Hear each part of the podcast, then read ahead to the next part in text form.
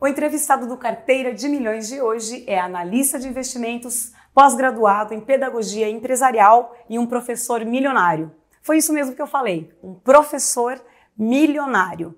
Bora lá conversar com o professor Mira?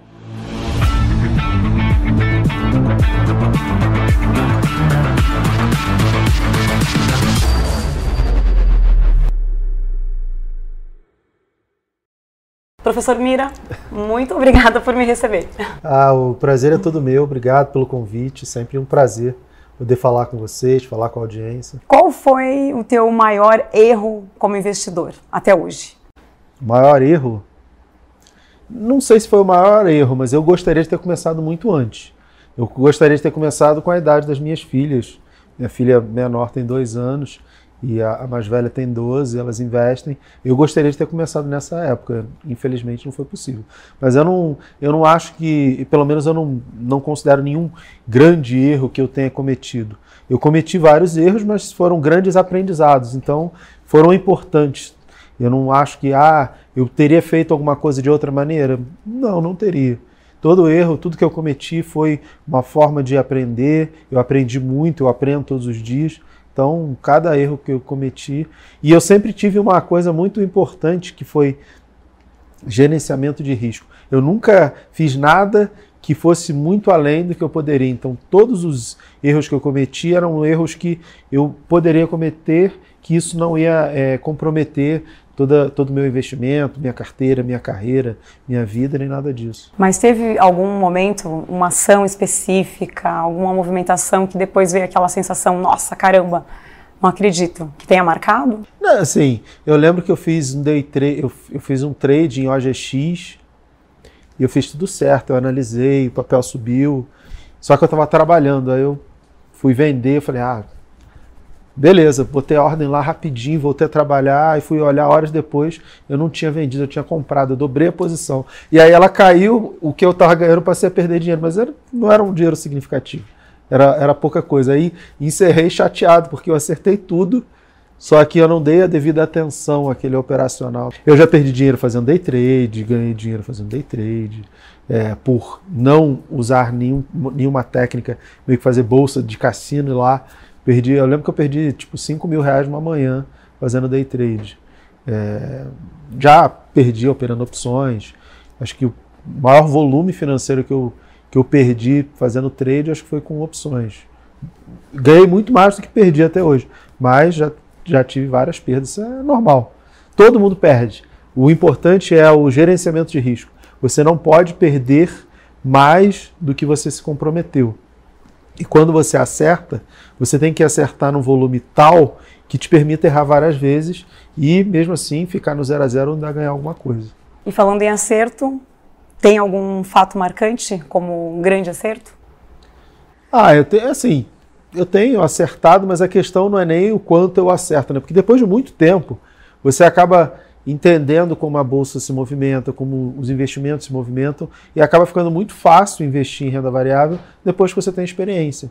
Eu já entendi o mecanismo, como é que as coisas funcionam, fica muito fácil. Mas eu tenho é, trades emblemáticos, é, o IPO de BB Seguridade para mim foi muito emblemático, porque eu, tá, eu era funcionário do Banco do Brasil e a gente teve até um desconto para comprar e tudo, só que eu tinha que ficar com a ação quatro meses é, não podia vender, tinha um lock-up.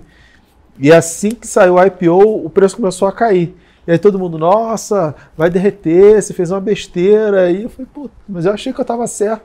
E aí você tem que revisitar tudo, tudo que você pensou. Eu achei, não, acho que está certo.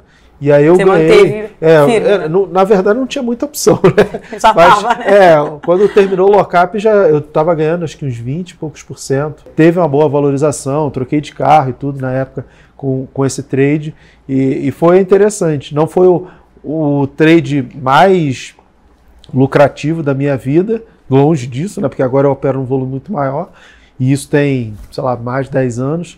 Mas foi emblemático na época, é, por conta de tudo, toda a história. Eu estava no Banco do Brasil e tudo que aconteceu, para mim foi, foi bem interessante. Tem vários trades positivos, muita coisa, mas eu prefiro mais comemorar o, que subiu, o que eu recomendei publicamente, que fez com que as pessoas ganhassem dinheiro, do que eu mesmo ganhar dinheiro. Porque se eu ganho dinheiro, eu acerto, é legal, mas é legal só para mim. Aí, hoje já é sem graça. Eu, eu prefiro comemorar o que as pessoas ganham do que só o que eu ganho. No que você gasta o dinheiro? Algo que você. Não estou falando do dia a dia. Algo assim que possa trazer até um certo prazer, uma realização.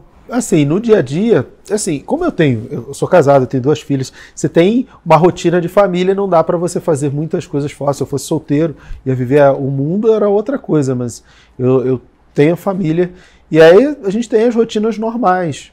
O que, que a gente faz fora? Nas férias eu consigo viajar e é o que a gente procura fazer.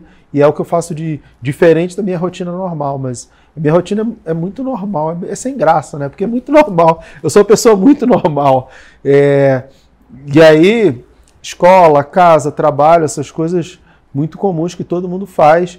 Ah, eu gostaria de viajar muito mais? Gostaria, mas eu só posso viajar nas férias das meninas. Então eu fico com a mesma rotina de todo mundo. Eu não posso chegar assim, ah, não, vou viajar seis meses. E como é que fica a escola da minha filha? E o momento mais esperado do programa que é abrir a sua carteira, falar dos seus investimentos, das suas né, escolhas atuais. É assim, existe, eu, eu, dou aula disso existem N maneiras de se compor uma carteira. Isso depende muito do seu conhecimento e principalmente mais do que qualquer outra coisa dos seus objetivos. A minha carteira ela vem mudando muito ao longo do tempo de acordo com os meus objetivos. Hoje a minha carteira até de do ano passado para cá ela já mudou bastante. Por quê? Eu tenho um pedaço da carteira que é focada exclusivamente em crescimento inclusive em empresas que não estão na bolsa. Eu comprei participação no Clube FI, eu tenho participação na Me. Tem uma série de empresas que eu tenho participação e não são ações na bolsa, que tem o foco e a possibilidade de grande crescimento. Então, eu penso mais ne, nesse pedaço como crescimento. E falando de ativos, de ações, fundos imobiliários, eu penso mais em renda, em ativos mais resilientes e que tenham uma capacidade maior de distribuição de dividendos, porque eu vivo dos dividendos que eu recebo. É aí boa parte da minha carteira, do meu patrimônio, né? Eu não considero assim carteira de investimento. Eu tenho a visão global de patrimônio. Ah, se eu tenho uma casa, um carro, tudo isso faz parte do patrimônio. E se não valoriza, está puxando meu patrimônio para trás. Então eu, eu sempre tenho uma, um olhar global. Pensando em ativos de bolsa, que é de repente 60%, 70% do meu patrimônio todo, mais ou menos 50%, 60%, acho que uns 50% estão em fundos imobiliários por conta da geração de dividendos. Sim. E aí, hoje, mais fundos de tijolo do que de papel por conta do ciclo da, da queda da Selic que é, me aproveito disso, e eu direcionei minha carteira agora um pouco mais para tijolo através de aportes, não foi girando a carteira que as pessoas têm essa ilusão.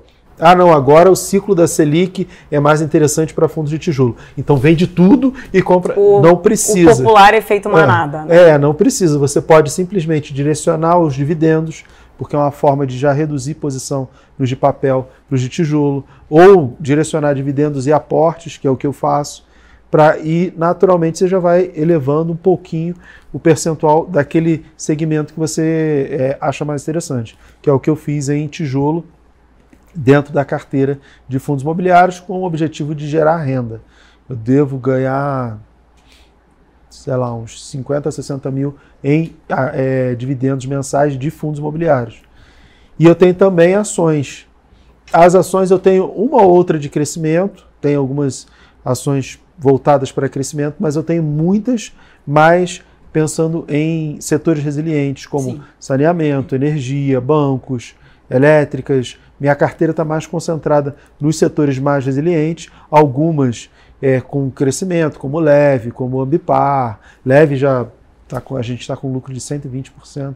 Eu digo a gente porque os meus alunos também participam, né? Sim. Geralmente eu compro, primeiro eu recomendo, espero uma semana e depois eu compro, porque ganhar dinheiro sozinho é sem graça, né? O importante é todo mundo ganhar junto. Eu procuro ter uma carteira mais conservadora e resiliente e tomar risco fazendo trade. E aí eu estou sempre fazendo algum tipo de operação ou de proteção ou de especulação com opções, com derivativos, sobre a carteira de ações, usando como garantia para dar uma turbinada nessa carteira onde as ações são mais resilientes e não tem, pelo menos, a expectativa de da carteira explodir, de crescer. E aí eu busco crescimento com, com operações com derivativos.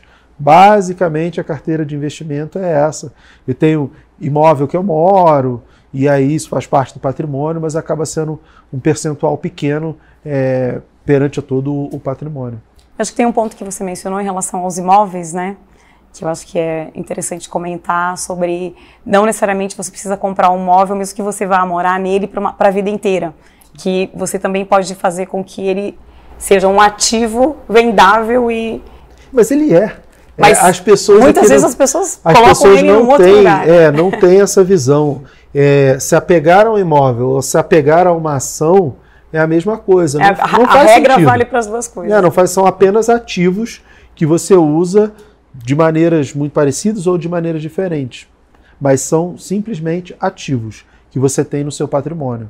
Como você vai usufruir desse ativo, você escolhe. Eu, por exemplo, eu, eu digo que eu opero vendido em imóvel. O que é operar vendido? Você tem um apartamento, você mora nele, aí você vende, e aí você tem que alugar para morar. Com a ação é a mesma coisa, você vende, fica vendido, você tem que alugar para manter essa posição vendida. Eu faço a mesma coisa. Eu fico sem o imóvel, moro de aluguel, até o momento que eu acho que vale a pena recomprar, porque já caiu bastante.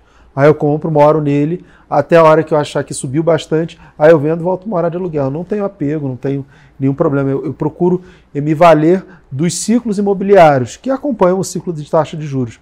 Então, eu vou me valendo disso, compro quando está barato, vendo quando está caro e não me preocupo de, ah, tem esse apego, não, porque eu vou morar aqui a vida inteira, eu vou criar minha família. Eu não tenho esse apego. Mesmo porque eu entendo, eu acredito e graças a Deus eu tenho conseguido sempre ir melhorando. Então, o apartamento que eu moro hoje, eu tenho certeza que não, não é melhor do que o próximo apartamento que eu vou morar. E a gente vai sempre evoluindo. Por isso que eu não tenho esse apego, ah, eu quero morar aqui o resto da minha vida. Não sei, eu não sei nem se daqui a, sei lá, 10 anos eu vou estar morando no Brasil. Exato. Eu não sei. Então, eu prefiro viver de forma mais inteligente, racional e livre. Tem uma regra de ouro do professor Mira para os investimentos? Assim, não tem. Assim, gastar menos do que se ganha, tem essas coisas básicas. Mas eu acho que uma coisa até que eu coloquei no meu livro, que para você ter sucesso na Bolsa de Valores, eu criei uma, uma fórmula que eu acho que é, é bem simples. É A vezes ANC elevado a T, que é o quê? Você aportar, por isso que o A, em ativos não cíclicos durante muito tempo. O que, que é isso? Se você vai aportar em ações, ações não cíclicas, banco, elétrica, saneamento, seguros, empresas ou setores não cíclicos que não têm o ciclo de commodities, por exemplo, minério, petróleo, que sobe e desce, que acaba contaminando muito o nosso índice Bovespa, está muito carregado de commodities. E aí quando você olha assim, ah, a bolsa subiu menos que o CDI em determinada janela de tempo. Mas se você exclui commodities e pensa só em, em, setores resilientes, o desempenho é completamente diferente. Então, eu acho que o segredo para um investimento de longo prazo em ações é você aportar todos os meses em empresas não cíclicas ao longo de 10, 20 anos, ao longo de muito tempo. Eu acho que esse, esse hábito é suficiente para as pessoas terem muito sucesso na Bolsa de Valores comprando ações, só que você precisa paciência, calma, tem o componente que é o tempo, leva tempo, ninguém fica rico do dia para noite. É isso que atrapalha as pessoas, mas não é difícil, é mais Ai, fácil respira, parece. calma. É. Se concentra em trabalhar para sobrar dinheiro todo mês, para todo mês você poder comprar as ações. Só que as pessoas não. Sobrou dinheiro um mês, eu quero comprar a ação e pronto, amanhã eu tenho que estar rico. Infelizmente não é assim que acontece. É. Professor Mira, muito obrigada pela, né, por nos receber aqui na Me Poupe. Foi um prazer. Ah, o prazer é meu. Como eu disse, eu acho que é muito importante falar sobre educação financeira, sobre investimento, sobre tudo. O Brasil ainda é muito carente. Vocês estão de parabéns pelo trabalho sempre e podem sempre contar comigo. Obrigada a você também pela companhia. Aproveita para curtir esse vídeo, seguir lá o canal do Investidor no YouTube e também seguir as nossas redes sociais. Um beijo e até o próximo Carteira de Milhões.